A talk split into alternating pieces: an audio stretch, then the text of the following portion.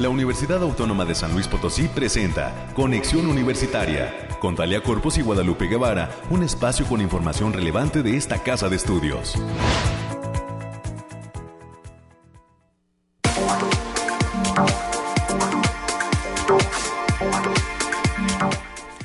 Hola, hola, San Luis Potosí, nos saludamos con muchísimo gusto. Martes 4 de julio del 2023. Bienvenidas y bienvenidos a este espacio de conexión en este día de la independencia de nuestro país vecino del norte. Está Estados Unidos eh, pues en un día de asueto recordando su independencia y acá en México pues estamos en este y en la Universidad Autónoma de San Luis Potosí estamos en este proceso de examen de admisión. Hoy en la segunda ronda prácticamente, en el segundo día de actividades de este examen de admisión. Ahora, pues correspondiendo al resto de las facultades de aquí de la capital o del campus San Luis. Ayer prácticamente todas las entidades foráneas estuvieron realizando su evaluación y pues eh, los resultados se darán a conocer el próximo sábado a partir de las 8 de la noche de forma individualizada en cada uno de los jóvenes eh, que realizaron este proceso de evaluación. Y más tarde eh, ya eh, prácticamente al siguiente día del día 9 de julio se dará a conocer los resultados ya en los medios impresos, en los medios electrónicos de San Luis Potosí. Así que pues nos estamos preparando para todo ello. Esta institución a través de todas sus entidades, de sus organismos, está preparando esos resultados que tanto esperan con Asia los que presentaron ayer y los que concluyan el día de hoy este proceso de de eh, pues prescripción y de aceptación dentro de la Universidad Autónoma de San Luis Potosí en lo que es este asunto del examen de admisión. Y hoy, martes 4 de julio, pues vamos a tener un programa con mucha actividad relacionada precisamente a esta evaluación del examen de admisión. Eh, se ha desarrollado afortunadamente de manera tranquila. Tendremos también todos los detalles de lo que dijo ayer el rector en esta pues ahora sí que eh, información a medios que se dio, a medios de comunicación que se dio en este arranque del examen de admisión el día de ayer. Estaremos enlazándonos el día de hoy con América Reyes para platicar de cómo va este segundo día. Ella estará eh, en la Facultad de Ingeniería allá en zona universitaria poniente hablando con algunos directivos y conociendo todo este segundo día del proceso del examen de admisión. Pero también estaremos eh, platicando con el maestro Saúl Rodríguez Corona, coordinador de un diplomado en la Facultad de Derecho, el diplomado en Derecho Fiscal. Nuestros posgrados se preparan en a dar actualización a todos los egresados, a todos los profesionistas y es el caso de la Facultad de Derecho Abogado Ponciano Arriaga Leija, que está realizando una serie de diplomados que van a arrancar el próximo mes. Así que pues hoy a través de estos micrófonos estaremos invitando a este diplomado en Derecho Fiscal para todos los abogados que estén interesados en estarse actualizando en estos temas. También tendremos un enlace hasta la zona universitaria Oriente, allá en la Facultad de Ciencias Sociales y Humanidades. Estaremos platicando con el director, el doctor Enrique Delgado López, para hablar de cómo va ese proceso de aplicación del examen de admisión y cuáles son todas las características que vive la Facultad de Ciencias Sociales y Humanidades en esa recepción de una nueva generación de todas las carreras que ofrece esa entidad. Para cerrar, estaremos platicando con la licenciada Marta Márquez, ella nos acompañará en cabina para hablar del Cineclub de la UASLP que todavía está presentando una serie de actividades en torno a las películas que eh, está proyectando el eh, pues actor, cineasta, director Clint Eastwood. Es un ciclo de cine de Clint Eastwood, lo que está preparando el Cineclub de la UASLP, con eh, arrancando con una película buenísima y que esperemos que pues todas las nuevas generaciones se den una vuelta al cineclub de la USLP. Mañana arranca el, ciclo de cine de Clint Eastwood con El bueno, el malo y el feo. Esta película que será proyectada mañana en el auditorio Rafael Nieto Compeán a partir de las 18 horas. De eso nos estará platicando Marta Márquez, cómo han decidido crear un ciclo de cine de Clint Eastwood y bueno, nos platicará también quién es Clint Eastwood y eh, cuál es la importancia pues de este personaje del el séptimo arte del cine que pues así como actuó también dirigió una buena cantidad de películas. Es lo que tenemos preparado para usted más adelante. Eh, pues también los temas de ciencia, los temas nacionales, los tenemos listos para que usted los escuche en este martes 4 de julio del 2023 en la USLP, el segundo día de exámenes de admisión. Por lo pronto, nos vamos a los temas climáticos que daremos desde este espacio de cabina.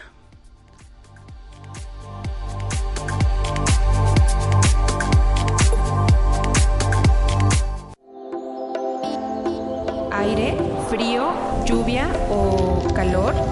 Despeja tus dudas con el pronóstico del clima.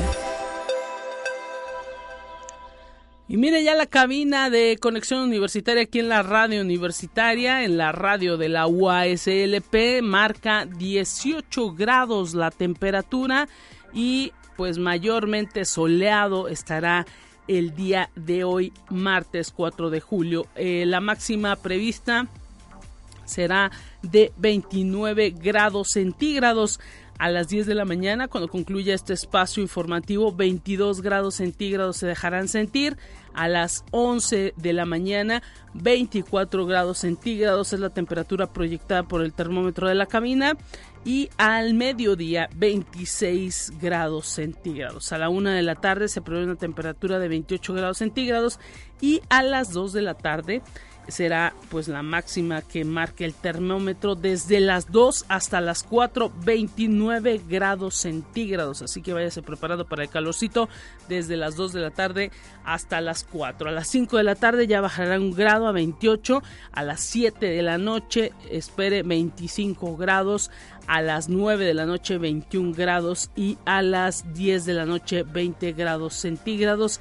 A la medianoche 17 grados grados centígrados. Entonces mayormente soleado el día y detallar que hay un eh, pues factor de humedad del 67%, un índice V de 3 que es moderado y los vientos provienen del norte. Eh, la máxima de viento será de 12 kilómetros por hora. El amanecer se dio a las 6:05 de la mañana y el atardecer, se, la puesta de sol, se dará a las 7 de la noche con 32 minutos y estamos en luna menguante.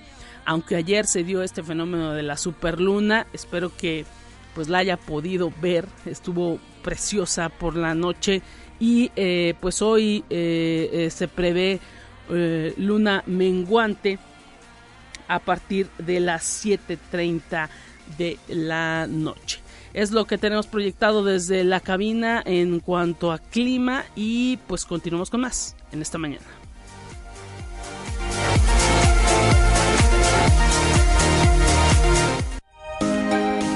Escucha un resumen de Noticias Universitarias. Estamos listos escuchando a América Reyes, que ya está preparada en este segundo día de pues estar ahí al pie del cañón tempranísimo América con el segundo día del examen de admisión. Hoy con otras facultades, con otros chicos que están pues con esos nervios de punta, esperemos que ya más relajados porque desde muy temprano se dio este arranque del segundo día de examen de admisión. Bienvenida América, te saludo con muchísimo gusto. ¿Dónde estás? Muy buenos días, Visita. ¿Cómo se lo va para ti y para las personas que nos escuchan a través de las diferentes frecuencias? Pues muy bien, fíjate, el día de hoy nos encontramos acá en la Facultad de Ciencias Químicas. Este, ya venimos también por ingeniería también y un mundo, un mundo de estudiantes. La verdad, estudiantes y de padres de familia también hay que hay que mencionarlo. Hay muchos papás, muchos papás, pero también este todo todo muy ordenado, igual como el día de ayer como lo vimos en la Facultad de Contaduría, también muy ordenado. Hay todo el personal, por ejemplo, de aquí tanto de la Facultad de Ciencias Químicas como de Ingeniería, este muy atentos para que los alumnos pudieran ubicar en tiempo y forma sus sus salones, porque también hay que decir que está complicado y también son muchos, muchos alumnos, muchos salones y aquí la zona universitaria pues es un laberinto, como ya lo sabes.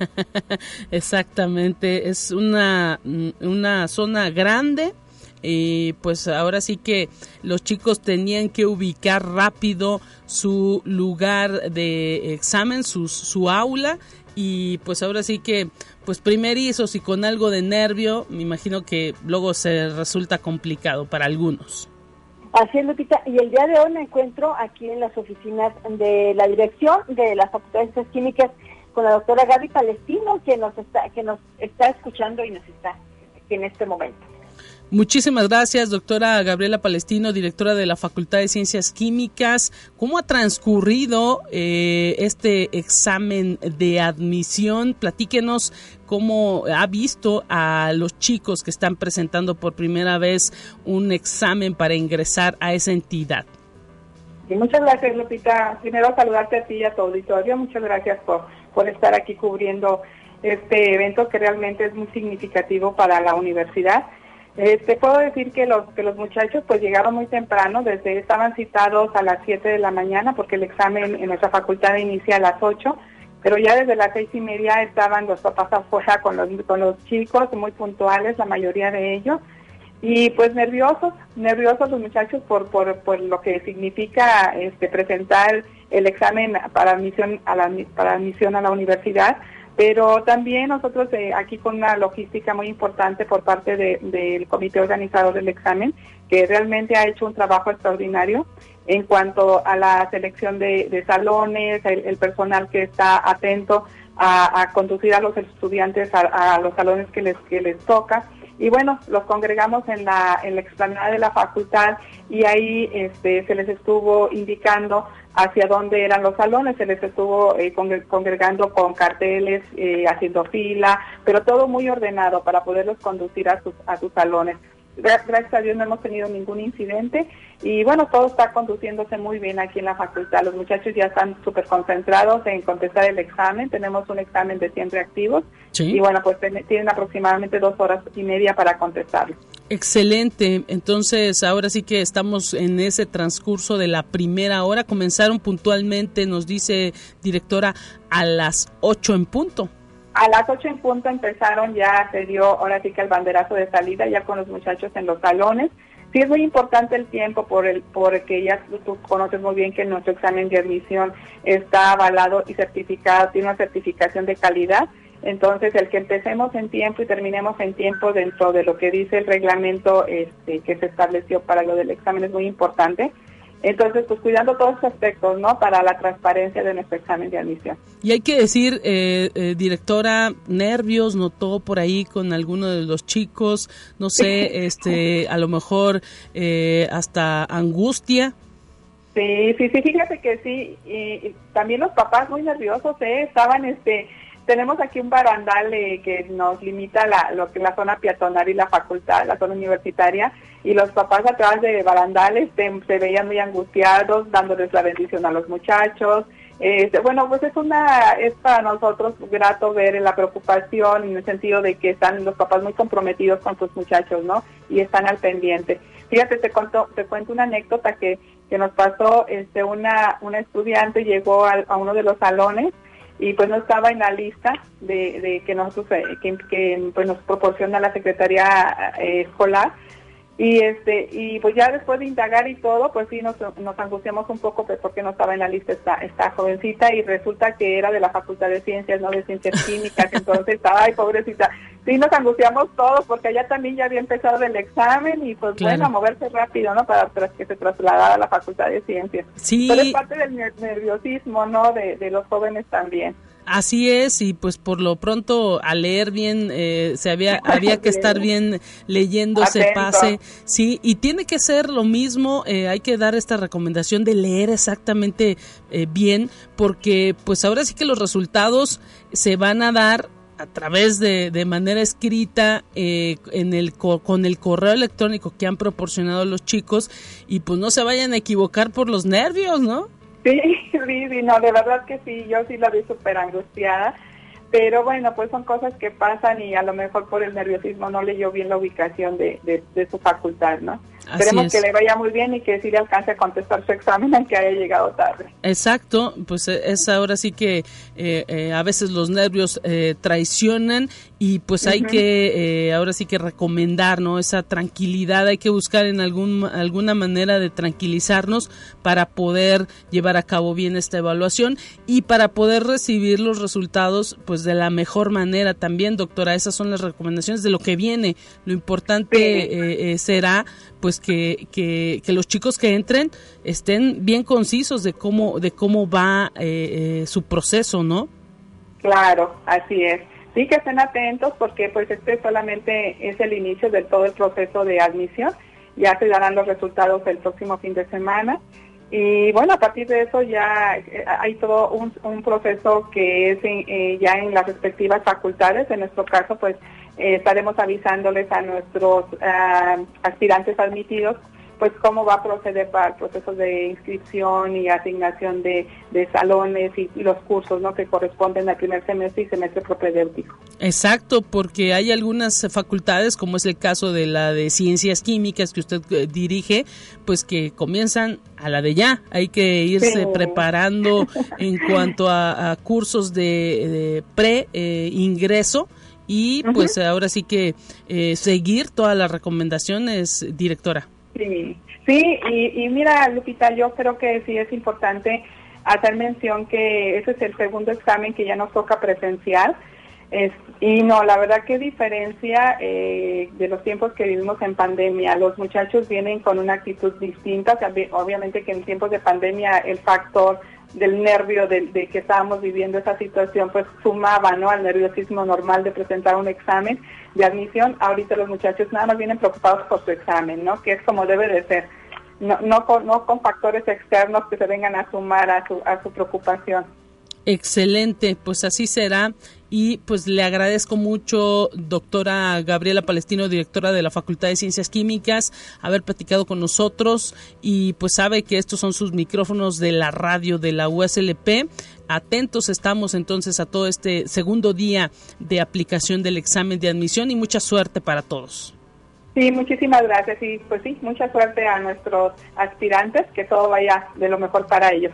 Y gracias también a mi compañera América Reyes, que se encuentra ya en la zona universitaria poniente en este proceso, en segundo día del proceso del examen de admisión. Hay que recordar que los resultados a los chicos de manera individual a partir de las 8 de la noche del próximo sábado y ya eh, pues a los medios electrónicos el 9 de eh, eh, julio se estarán dando a conocer en medios impresos, medios electrónicos. Así que pues así está la situación Esperamos que haya mucha suerte para todos los que están presentando en las distintas facultades. Momento de continuar con más.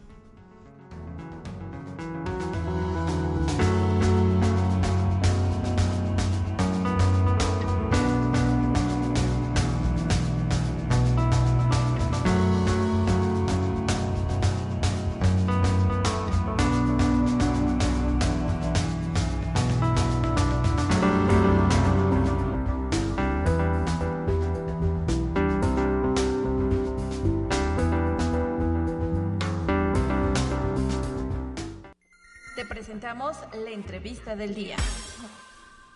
Estamos listos para arrancar con los temas. Agradecemos al maestro Saúl Rodríguez Corona, coordinador del Diplomado en Derecho Fiscal, cambiándole un poquito los temas del examen de admisión a eh, pues estos diplomados que el posgrado de Derecho de la Facultad eh, de Derecho está eh, pues implementando. El Diplomado en Derecho Fiscal que coordinará el maestro Saúl Rodríguez Corona. Denos la invitación, maestro. Gracias por estar enlazado en esta mañana. ¿Qué tal? Muy buenos días. Pues gracias de antemano a la audiencia de ustedes. En efecto, este, pues, eh, estamos el día de hoy promocionando esta que es la tercera edición del Diplomado en Derecho Fiscal, un curso especializado que está ofertando el posgrado de la Facultad de Derecho. Y pues básicamente, pues como el nombre lo dice, va enfocado a temas netamente tributarios. Exactamente, y pues importante que desde la Facultad de Derecho se esté pensando en esta actualización, sobre todo en nuestros asuntos fiscales que en nuestro país cambian recurrentemente.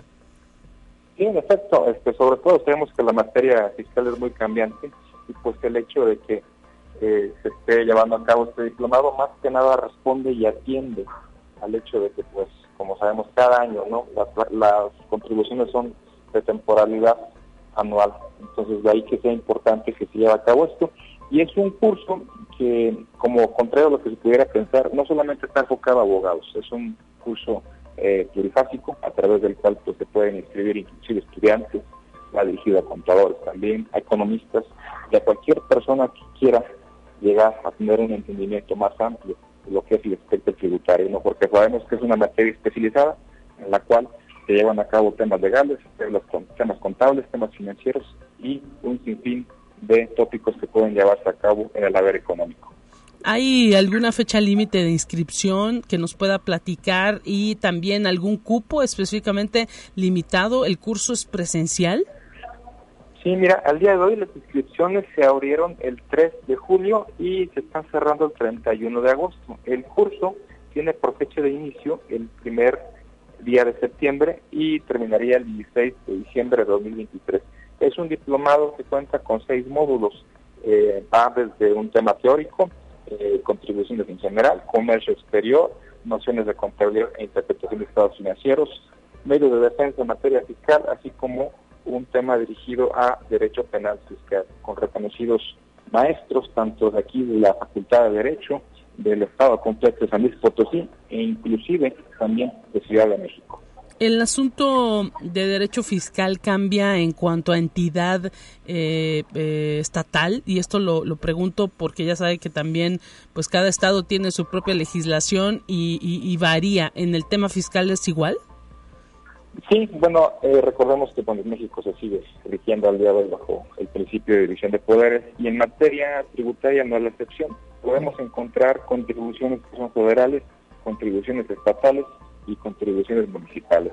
Entonces, el diplomado también justo lo que permite es ofrecerle al interesado una amplia explicación sobre este aspecto, qué tipo de contribuciones son las de ámbito federal que regirían tanto en Estados Unidos Potosí como en Ciudad de México, Nuevo León, Guanajuato, qué tipo de contribuciones son solamente son de carácter local, es decir, estatal, y también aquellas que son más especificadas a una circunscripción territorial más pequeña que es el municipio. Justamente de ahí la importancia, como bien comento, de, proveer a los interesados este conocimiento respecto al ámbito competencial de las contribuciones. Maestro, estamos platicando con el maestro Saúl Rodríguez Corona, coordinador del Diplomado en Derecho Fiscal en el posgrado de Derecho, ahí en la Facultad de Abogado Ponciano Arriaga Leija. Y pues ahora sí que hay cupo limitado. Eh, ¿A dónde se pueden dirigir las personas que estén interesadas en adquirir este o formar parte de este diplomado? ¿Hay algún correo, algún teléfono a dónde dirigirse? Sí, claro. Un cupo limitado, ahorita estamos estilando aproximadamente de 30 a 40 plazas para los que estén interesados. Una de las ventajas también que eh, eh, no omito comentar es que se puede tomar tanto presencial como a través de una vía eh, digital. Ah, para que para, permitir inclusive a estudiantes que quieren estar residiendo en otro lugar que no sea aquí la capital, tomarlo y que me comentaba respecto a el cupo, pues estamos hasta ahorita a 30. sobre a 30 o 40 plazas y la forma de tener contacto para eh, acercarse y en caso de que tengan de todo inscribirse, aquellos que puedan, directamente en las instalaciones del programa en Derecho. O bien voy a este, voy a dar un correo a través del cual se pueden dirigir. El correo, eh, lo tengo, es leticia.zapata arroba mx leticia.zapata arroba uaclp.mx teléfonos 44 4 826 1450 44 4 826 1450 en básicamente nuestras oficinas del posgrado Excelente, y pues ahí está todo lo que necesitan saber aquellos interesados en el diplomado en Derecho Fiscal, que pues hay que decirlo, es más que pertinente, maestro Saúl Rodríguez Corona, algo que pues se planea dentro de la institución para ofertar a eh, los eh, especialistas, a las personas que deseen estar más empapados de estos temas en materia fiscal y que eh, pues ahora sí que está pensando en toda esa gente que está eh, pues también dedicada a esto en el tema laboral. Imagino que los horarios pues, y sobre todo si es que también se puede tomar en línea pues eh, serán muy cómodos para toda la gente que lo quiera tomar presencial no sí por supuesto. Los horarios que estamos manejando son viernes y sábado justamente pensando en que es un curso dirigido a gente que pues muy posiblemente ya esté desempeñándose en un rubro de estos, que son viernes de 4 de la tarde a 9 de la noche y los sábados de 8 de la mañana a 1 de la tarde. Como bien comentas, pues no es un desperdicio hablar de esta materia, dado que en la oferta educativa de la región son pocos los cursos que se llevan a cabo sobre el estudio fiscal y es muy pertinente. ¿Por qué? Porque, pues como sabemos, nuestra política económica está en constante cambio y no es para menos el hecho de que día a día nos interese más saber y estar empapados del haber en materia fiscal, porque pues bueno, es lo que nos pega directamente en el bolsillo. Así es, maestro Saúl Rodríguez Corona, coordinador del Diplomado en Derecho Fiscal, le queremos agradecer su tiempo a esta radio de la USLP y al programa de Conexión Universitaria. Un abrazo para usted y que haya mucho éxito. Al contrario, muchísimas gracias a usted y a todos. Un abrazo. Momento de ir una pausa en este espacio y volvemos nuevamente para tocar el tema del examen de admisión en unos minutitos. Regresamos.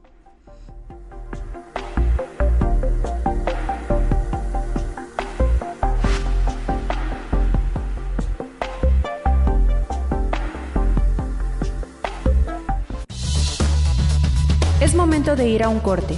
Enseguida volvemos.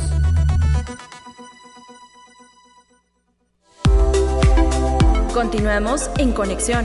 Volvemos con más temas. Te presentamos la entrevista del día. Estamos de regreso en conexión y, hacemos ese contacto con la Facultad de Ciencias Sociales y Humanidades a través de su director, el doctor Enrique Delgado López. Doctor, bienvenido y gracias por tomar la comunicación en esta radio de la USLP. ¿Cómo está? Muy bien, gracias a ti, Lupita, por esta oportunidad que me das para comunicarte con tu público, contigo mismo y pues adelante, aquí estamos en esta jornada tan importante para toda la universidad. Así es, y para la facultad que está viviendo ya su aplicación de examen de admisión, esperemos pues que todo de manera tranquila, como ha notado el ambiente a los estudiantes, a todos aquellos aspirantes a las carreras de la facultad. Pues eh, como todo como todo examen hay cierto nerviosismo pero todo bajo control todo sin ningún incidente por fortuna. Todo está marchando sobre sobre rieles y con viento en con viento a favor. Esperemos que así siga. Están ya están saliendo los los primeros jóvenes que han presentado su examen.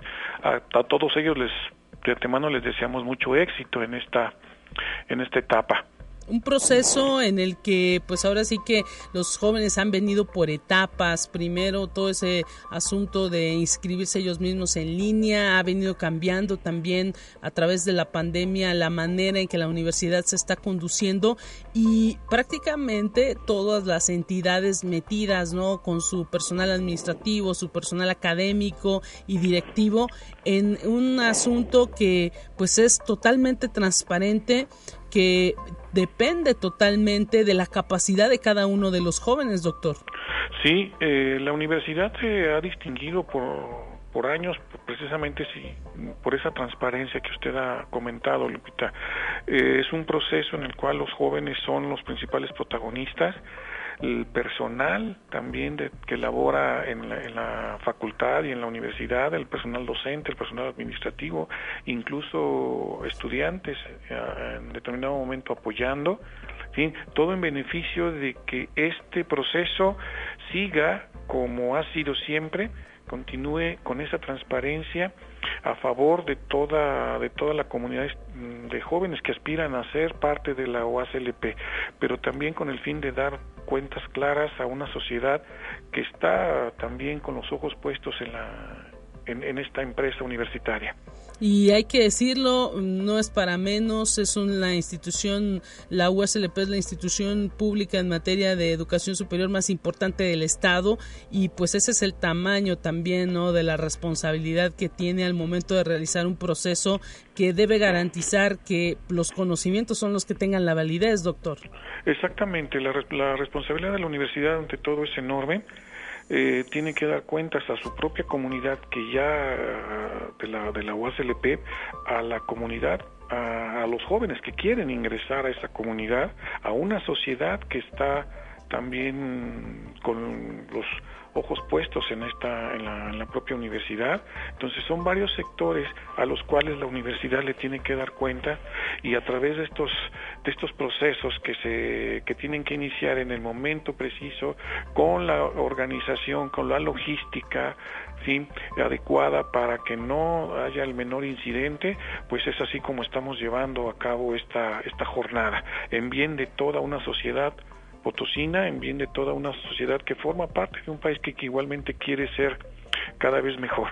Así es, los resultados ya lo decíamos y desde ayer lo venimos reiterando, el próximo sábado de manera individual a partir de las 8 de la noche, cada aspirante tiene esa posibilidad de conocer eh, cómo le fue en su evaluación. Sí, definitivamente ya son procesos totalmente novedosos, ya ellos mismos tienen que buscar de manera electrónica, de manera este virtual sus propios resultados, procuraron su inscripción y la virtualidad pues llegó, llegó ya para quedarse, forma parte de nuestra de nuestra propia formación. Entonces serán ellos y seguirán siendo los protagonistas. Estamos preparando el futuro también. Excelente, esto pues habla no también de cómo va avanzando la academia, la propia universidad y bueno decir eh, doctor Enrique Delgado que pues también hay que estar atentos a estos procesos, eh, digámoslo así de, de, reacomodo. ¿La facultad ofrecerá algo en este sentido? Sí, sí va, va a ofrecer, están las, diferentes licenciaturas, hay muchas licenciaturas que son muy similares o que pueden eh, que los jóvenes también tienen que voltear hacia, nos, hacia nosotros. Este, hay carreras saturadas como en todas las universidades, pero aquí tenemos la posibilidad también de, acoger alumnos que lo que ellos quieren estudiar en un primer de una primera instancia no se contrapone del todo a lo que nosotros podamos ofrecer aquí. Entonces nuestras puertas están abiertas para posibles jóvenes que estén interesados en venir a estudiar acá con nosotros. Hay que estar atento a esto, ¿no? La propia, el propio pase eh, o el propio, eh, pues ahora sí que el resultado dirá, ¿no? Si el joven tiene la posibilidad. Claro que sí, claro que sí. Estamos en, en esta, en este examen de selección, sí, y esperemos que todo marche bien para ellos mismos. Exactamente. Pues doctor Enrique Delgado, esperemos que todo continúe en tranquilidad y pues ahora sí que eh, los nervios no traicionen a nadie, lo que se supo contestar eh, en la evaluación pues así quedará y esperemos pues que haya mucha suerte para todos.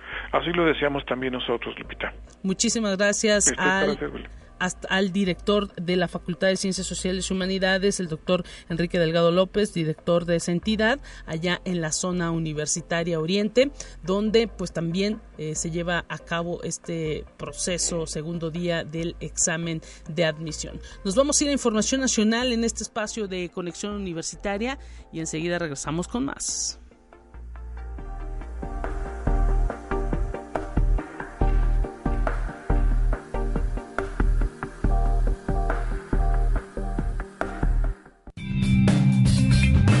Entérate qué sucede en otras instituciones de educación superior de México. Las ciudades mexicanas no estaban preparadas para una pandemia como la ocurrida recientemente. La falta de planeación hizo que las consecuencias de la emergencia sanitaria fueran mayores y quienes más sufrieron ante esta situación fueron, por supuesto, los sectores más desfavorecidos. Así lo señaló el director del Instituto de Geografía de la UNAM, Manuel Suárez Lastra. Estas fueron algunas de las conclusiones del tomo 12, Ciudades Mexicanas y Condiciones de Habitabilidad en tiempos de pandemia, de la colección universitaria La década COVID en México, los desafíos de la pandemia desde las ciencias sociales y las humanidades, que consta de 15 volúmenes. Conexión Universitaria. Con la inauguración de la bodega vinícola, la Universidad Autónoma de Nuevo León ahora podrá producir completamente su vino alere en el estado a través del Centro de Investigación en Producción Agropecuaria ubicado en Linares. La apertura de este espacio, cristalizado con el apoyo del gobierno de Nuevo León, se llevó a cabo en el marco de la vendimia UANL 2023, teniendo como testigos a representantes de la comunidad universitaria, así como funcionarios estatales y municipales. Conexión Universitaria.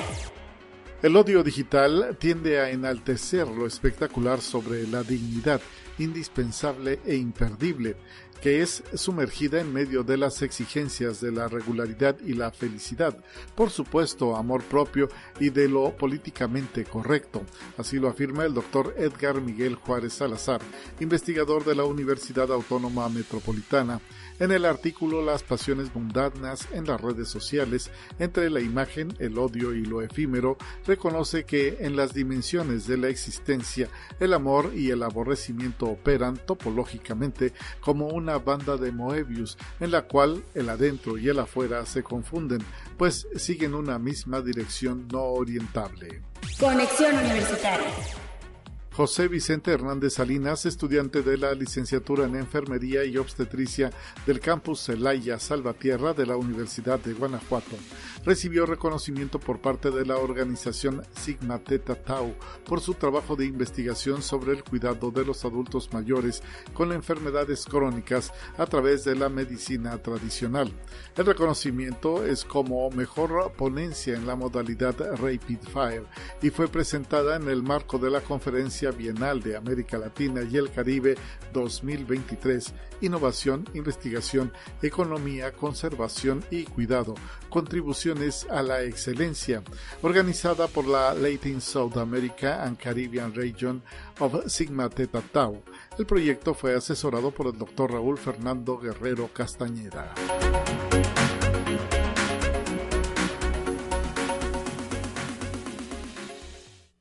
Te presentamos la entrevista del día. Estamos ya para cerrar este espacio de conexión universitaria en los temas culturales, por supuesto, agradeciendo la presencia de la licenciada Marta Márquez, coordinadora del Cineclub de la USLP, que hoy, eh, pues mañana prácticamente inicia nuevo ciclo de cine y hoy nos da información para que nos vayamos preparando porque el Cine Club está ahora sí que pues haciendo honor a un gran personaje del cine internacional, nada más y nada menos que Clint Eastwood está pues siendo homenajeado por el Cineclub de esta casa de estudios. Bienvenida Marta Márquez, ¿cómo estás? Hola, ¿qué tal? Muy bien, muchas gracias. Muy contenta de visitarlos aquí en Conexión Universitaria Lupita.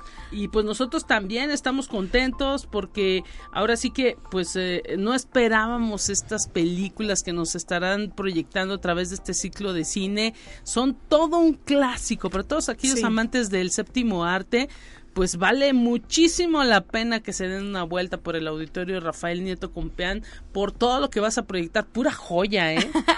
sí, pues fíjate que traemos este ciclo eh, que está dedicado a la figura de Clint Eastwood. Tengo que decir que es un ciclo muy pequeño y que pues sí, nos quedaron muchas películas afuera, ¿no? De dentro de, esta curaduría, pero pues lo hacemos a, manera de homenaje porque en este año, justo en el mes de junio, eh, Clint Eastwood recibió un título en, en, Hollywood eh, como la última leyenda de la época de oro del cine en Hollywood. Y este pues es un es un reconocimiento simbólico que se le da pero que significa mucho porque se lo da la crítica cinematográfica eh, a nivel mundial y no a todos eh, les dan este título no entonces este ciclo justo pues es para revisar todo, eh, toda la figura de Clint Eastwood como actor, como director, como guionista, como productor y muchos de los aportes pues que él ha hecho a lo largo de sus 93 años, bueno, 70 aproximadamente de carrera, todos los aportes cinematográficos que ha hecho y pues que se siguen repitiendo en muchas películas que vemos, ¿no? Entonces, solo Lupita por la ocasión, en, por esta ocasión, el, empezamos el día de mañana miércoles 5 de julio con El bueno, el malo y el feo, esta película de culto eh, que ustedes ya conocen eh, eh, la, la historia una de las películas más representativas, si no es que la más representativa del género dentro del género western y dentro del subgénero del spaghetti western, hay que recordar que este eh, subgénero eh, surge en Italia y que viene como a rescatar junto, junto con esta película y muchas otras, vienen a rescatar el, el, el cine en Hollywood como tal, en esa época en la que ya estaba medio perdido, el cine de western que ya estaba medio olvidado, pues justo esta película lo viene a resurgir y viene a resurgir toda la gloria del cine hollywoodense, ¿no? Eh, y Después, el 11 de julio, continuamos con Harry el Sucio, también esta película en la que eh, vemos y conocemos la historia de un antihéroe, estos arquetipos que conocemos y que vemos tanto en las películas de Hollywood, incluso en las de superhéroes. Los antihéroes, este arquetipo viene a ser como que no es precisamente bueno, pero que tampoco es malo y que hace sus, sus cosas a su forma, ¿no? Que hace, que hace justicia a su forma y que sus métodos pueden ser precisamente cuestionables. Entonces, esta figura del antihéroe, que, que muchas veces vemos repetido en muchas películas de Hollywood hasta ahorita año 2023, pues Clint Eastwood en aquella, en aquella época pues ayudó justo a través de Harry el Sucio, claro, con muchos más actores, pero él fue uno de los, de los exponentes que eh, resurgieron este arquetipo del que ahorita tanto nos fascinamos, que son los antihéroes en las películas, ¿no? y finalmente cerramos el 18 de julio con una eh, película romantiquísima donde hace además pues un dúo fascinante con Meryl Streep, que son los, los puentes de Madison. Y esta película la rescatamos porque además de actuarla, la dirige. Y entonces pues aquí en esta película podemos darnos cuenta tan solo por encimita, porque como les digo, sabemos que nos quedaron muchas fuera, pero el, tiempo es apremiante. Claro. pero nos damos pues cuenta de los, de los dotes de, de, director que tiene Clint Eastwood, ¿no? Entonces la verdad es que es un homenaje muy pequeño, es, es ahora sí que una repasada muy, muy, muy mínima, si lo queremos ver así, pero que es importante para entender ¿Por ¿Quién era? Clint Eastwood, ah, exacto. ¿Y, ¿Y, por qué le dan todo este este reconocimiento? Eso de decirlo como último, última leyenda. Sí. Es como, ya nadie va a venir, ¿eh? Exacto. ya cierren la cortina. Fíjate que, de hecho, por ahí hay algunos otros, ¿no? O sea, por ejemplo, está Anthony Hopkins, está justo Meryl Streep, está, este, eh, digo, hay, hay todavía grandes actores que por ahí nos quedan, pero eh, que se hayan Em, que se hayan metido, en todos los roles. Exacto, en todos los roles que tiene que ver con la cinematografía, desde la dirección, la actuación, el, el, ser guionista, el producir, el coproducir, etcétera, pues bueno, es, como otro nivel, ¿no? Entonces, obviamente tendremos ya en, futuras ocasiones quizá otras últimas leyendas, pero por lo pronto, pues este título se lo acaba de dar la, la, crítica cinematográfica a nivel mundial aquí en Eastwood y pues es un poco revisar su, su, su filmografía ¿no? Y, sobre para todos aquellos amantes del cine que recuerden, a lo mejor algunos no han visto estas películas, El bueno, el malo y el feo, Harry el sucio o Los puentes de Madison, para que se vayan eh, dando cuenta del, del personaje que es y lo que representa para el séptimo arte. Claro, del personaje y sobre todo de las cuestiones que, que estas películas aportaron. Fíjate, por contarte algo como muy, muy, muy, muy básico, en El bueno, el malo y el feo se vuelven como a a reutilizar o vuelve a ver como un boom de las locaciones naturales. Mm. O sea, mientras todo empezaba, de combinar locaciones naturales con locaciones en set. Claro. Entonces, las locaciones que se hacían en set, pues era toda una maravilla artística porque Todo hacían controlado. todo. No, pero hacían todo. O sea, ahorita ya todo lo Sí, vemos en sí, computadora. Eh, O sea, allá hacían la casita de madera, el palacio de madera, o sea, ¿sabes? Sí, sí, sí. Y, y además, pues las locaciones naturales que eran fascinantes, ¿no? Y que lo que se batalla, porque se mueve algo de la naturaleza, ya no lo puedes arreglar. Exacto. Y por ejemplo, también algo de lo que hizo mucho uso esta película, si nos queremos ver, por ejemplo, muy, muy técnicos, pues son estos planos medios donde cuando ustedes ven en X película que enfocan al, al personaje de cintura, cintura para, para arriba, arriba, sí. o sea, estos son planos americanos que les llaman, o planos medios, no, perdón, planos medios, y, y, y, y es uno de los aportes que tuvo esta película técnico, ¿no? Que pudiera parecer muy X, pero es una forma de, dentro de las películas, lenguaje del presentarnos cine. Exacto, el lenguaje de cine y presentarnos a los personajes. Y estos primerísimos planos que vemos cuando está el bueno, el malo y el feo y les enfocan los ojos y Sí. se están viendo uno al Entre otro ellos. en el duelo, que es como icónica esa escena. También estos primerísimos planos fueron de estas cuestiones técnicas que rescata esta película y que Wow. ahora la vemos tan y tan y tan recurrente. ¿no? Ajá, en, en muchas, en, en la Sí. que quieras, de drama, Y es de un comedia, homenaje. de acción, de lo que sea. Entonces, eh, y, y bueno, además, pues fue- sí fue un, un gran aporte lo que hizo Italia en aquel Claro. entonces para rescatar el, el género western que medio estaba ahí muriendo y al cine como tal, Mm. al cine en Hollywood, al cine en Estados Unidos. Entonces, Claro. eh, hay, hay muchos detalles, ¿no? Que seguimos platicando de las películas, traían unos elen- elencos fascinantes, eh, eh, hay, hay muchos detalles y, y por cierto cabe mencionar, Lupita, que bueno, este ciclo se hace en colaboración con el programa de eh, Divagando y Divulgando de aquí de Radio Universidad. Entonces, Ah, excelente. Enrique Aguilar va a estar en los comentarios, que también luego Es lo siempre que te iba a un- preguntar, un deleite ¿quién- quiénes, quiénes estarán ahí este, comentando? Además de Aguilar. Enrique. Enrique, Enrique, Enrique Aguilar va a estar, sí, porque estamos en, eh, esperemos, Mira, va, a te- va a estar en todo el, todo el, todo el ciclo entonces. Sí, esperemos, esperemos, no, no les prometo mucho, pero esperemos por ahí tener la, la visita de Juan Manuel Delgado. Estaremos anunciando en redes, pero bueno, el ciclo se hace en colaboración con Divagando y Divulgando, este programa de radio, y la verdad pues es que súper a gusto el diálogo, porque la verdad es que uno aprende mucho, ¿no? O Claro, sea, claro. e incluso pues ver las diferentes miradas que, que, po- que ¿Qué podemos generaciones tener pueden tener? de la misma película. Sí. Por ejemplo, a mí lo que me llamaba mucho de los puentes de Madison Sí. es que es una, una película que, que de repente eh, rescata esta narrativa pues de los amores maduros, porque Claro. la pareja que vemos en los puentes de Madison no es una pareja precisamente Joven. joven ¿no? Sí. Entonces es, es como un amor eh, romántico romántico, pasional y hasta, hasta cierta forma prohibido, entre comillas, socialmente o mal visto socialmente, porque cómodos Una persona adulta. mayores sí. y además ella era casada en la Exacto. película. Entonces, digo, la, eh, la narrativa es muy interesante de esta película, ¿no? Quienes Eh, no lo han visto, súper recomendable y más Sí. porque pues eh, ahora sí que la pantalla del auditorio Rafael Nieto te ofrece pues la mejor, eh, ahora sí que forma de, de observar el séptimo arte y pues no son películas que se consigan fácilmente, ¿eh? No, la verdad es que no, Lupita. Entonces, pues esperamos que todos vayan. Les vuelvo a recordar, solo por esta ocasión, eh, la función es mañana, mañana miércoles 5 de julio, a las 6 de la tarde. Este ciclo se va a las 6 de la tarde para alcanzar a ver bien las películas y poder dialogar bien. Y el martes 11 de julio a las 6 de la tarde los esperamos con Harry el Sucio.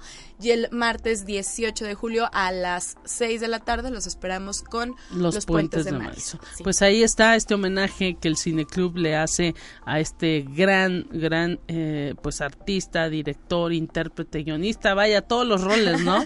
Todos, todos los, todos los roles y, y bueno, recordarles, ¿no? Los precios se siguen manteniendo.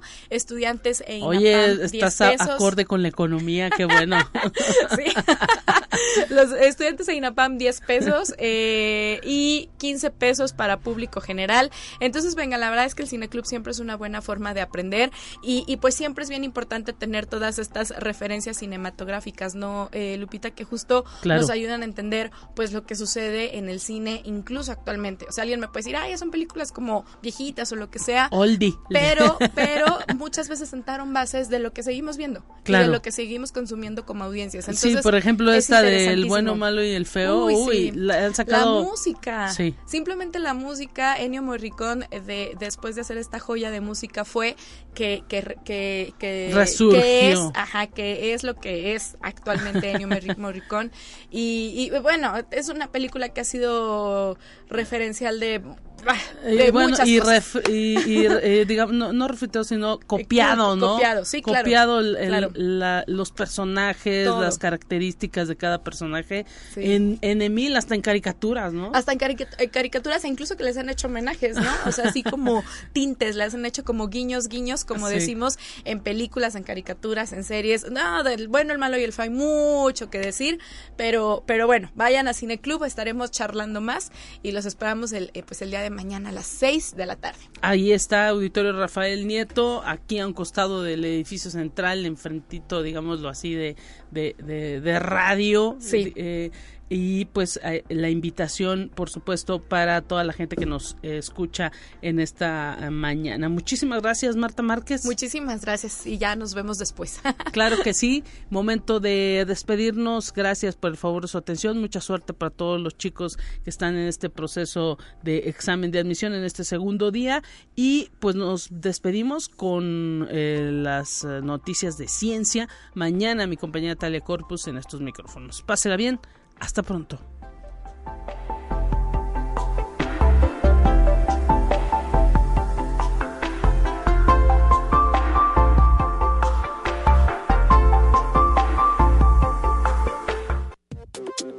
Así avanza la ciencia en el mundo.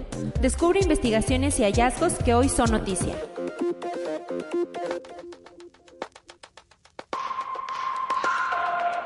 Apple ha tenido que recortar drásticamente las previsiones de producción de sus nuevas gafas de realidad mixta Vision Pro, presentadas en junio tras siete años de desarrollo y calificadas por los expertos como el dispositivo de consumo más complejo que se ha fabricado nunca. La reducción se debe al diseño y a los procesos industriales sumamente sofisticados que implican la producción de las gafas, que saldrán a la venta por un precio de 3.500 dólares la unidad. Además, la empresa se ha visto obligada a aplazar los planes de fabricación de una versión más asequible del dispositivo. Conexión Universitaria. Una funda de almohada sin lavar podría acumular alrededor de 3 millones de bacterias en tan solo una semana de uso, cantidad que es aproximadamente 17 mil veces más que el promedio de microorganismos que se pueden encontrar en el asiento de un inodoro. Esta es la conclusión de un estudio realizado por encargo de la compañía estadounidense Amerisleep, que se especializa en artículos para el hogar. En la investigación, los autores analizaron las muestras tomadas de colchones, sábanas y fundas de almohadas tras semanas sin lavarlos. Conexión Universitaria un grupo de investigación que incluye investigadores de la Universidad Shinshu en Japón ha desarrollado un pequeño robot volador sin cola capaz de elevarse en un entorno de baja densidad de aire y gran altitud, un avance que podría utilizarse en la exploración de lugares de difícil acceso en Marte. El experimento fue la primera demostración del despegue de un robot aéreo de alas batientes sin cola en condiciones de baja densidad y gran altitud. El vuelo se llevó a cabo en un entorno con una densidad atmosférica equivalente a una altitud de 9.000 metros, que es aproximadamente un tercio de la que existe al nivel del mar. Conexión Universitaria un grupo de investigadores estadounidenses logró resolver un misterio que había mantenido intrigada a la comunidad científica por 112 años al descubrir que el color rojo del agua que se filtra de un glaciar en la Antártida es provocado por unas nanoesferas ricas en hierro. Así lo informó la Universidad John Hopkins. En 1911, el geólogo británico Thomas Griffith Taylor observó durante la expedición antártica Terranova que en la base rocosa de un glaciar que actualmente lleva su nombre brotaba un líquido que parecía sangre, tornando el agua clara en un tono rojizo. Este fenómeno provocó el nombre de cascadas de sangre.